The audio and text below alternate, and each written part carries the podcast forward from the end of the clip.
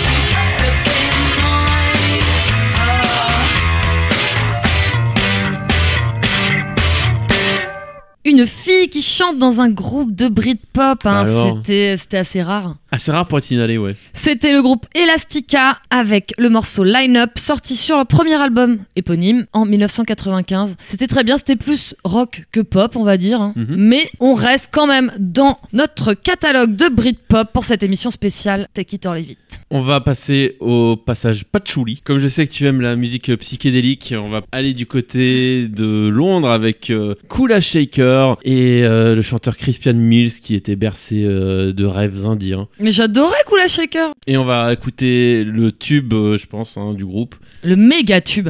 qui était en fait son premier single. Donc c'est-à-dire que tout s'est un peu cassé la gueule après. Même s'ils ont fait des bons albums, quand même, faut le signaler. On va écouter Tatva, dont on vous laisse chanter les paroles, Ludmilla peut-être. Préparez le karaoké.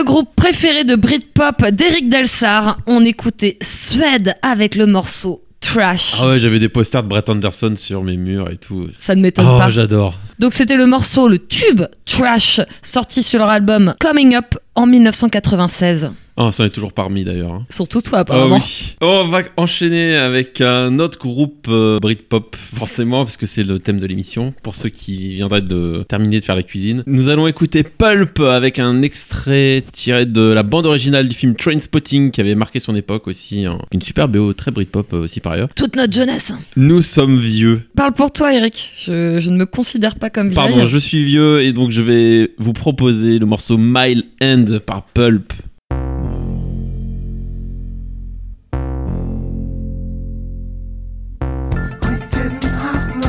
To live. We didn't have nowhere to go. Till someone said, I know this place off Bearded Road. It was on the 15th floor. It had a board across the door. It took an hour to price it off and get inside. It smelt as if someone had died. The living room was full of flies. The kitchen sink was blocked. The bathroom sink not there at all. Ooh, it's a mess, alright. Yes, it's my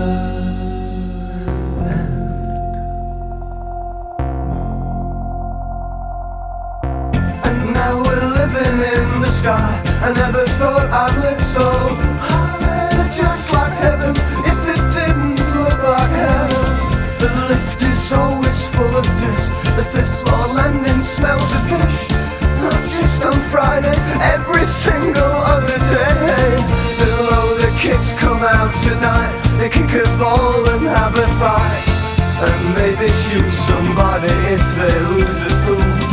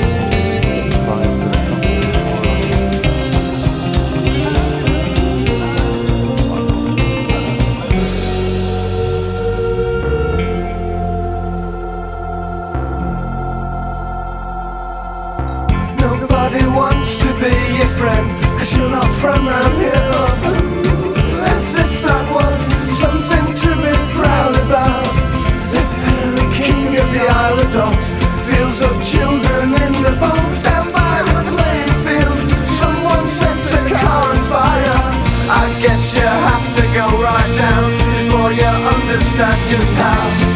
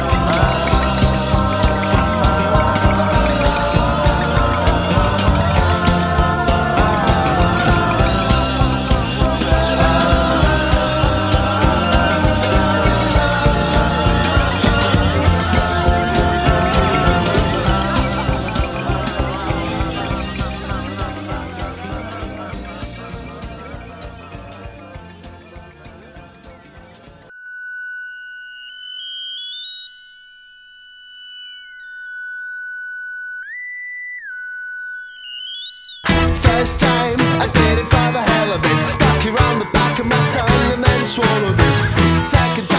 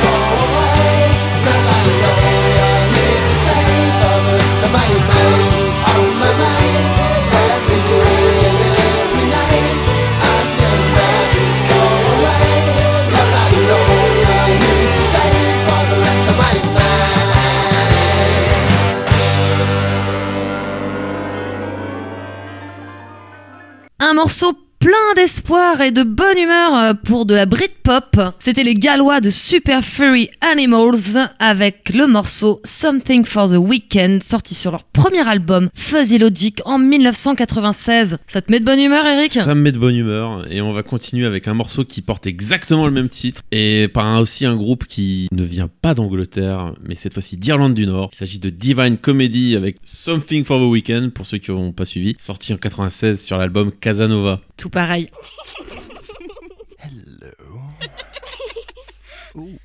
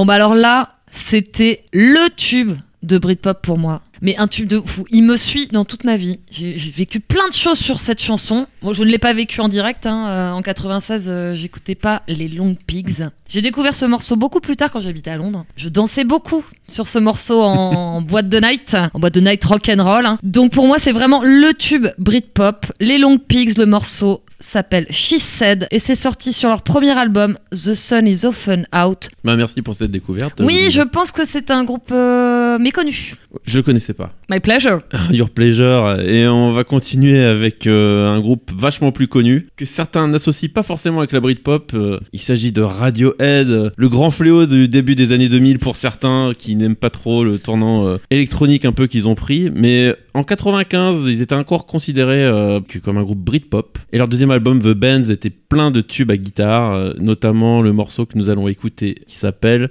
Just.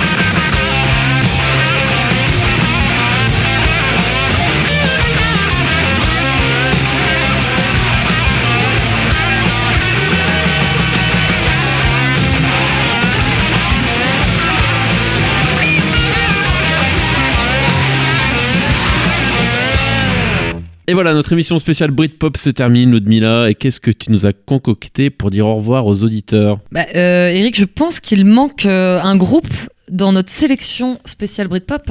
Je ne vois pas. Le meilleur groupe de Britpop, bah c'est Blur Mais oui. Bah oui, on a commencé par Oasis, on termine par les meilleurs, par Blur. Et le très joli morceau End of a Century, sorti sur leur album Park Life en 1994. Et on se dit au revoir. Bye bye Salut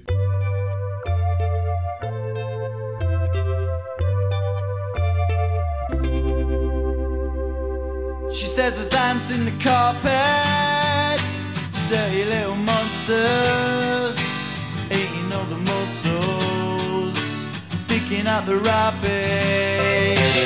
Give her effervescence, she needs a little sparkle. Good morning, TV. You're looking so healthy. We all say don't want to be alone. We wear the same clothes,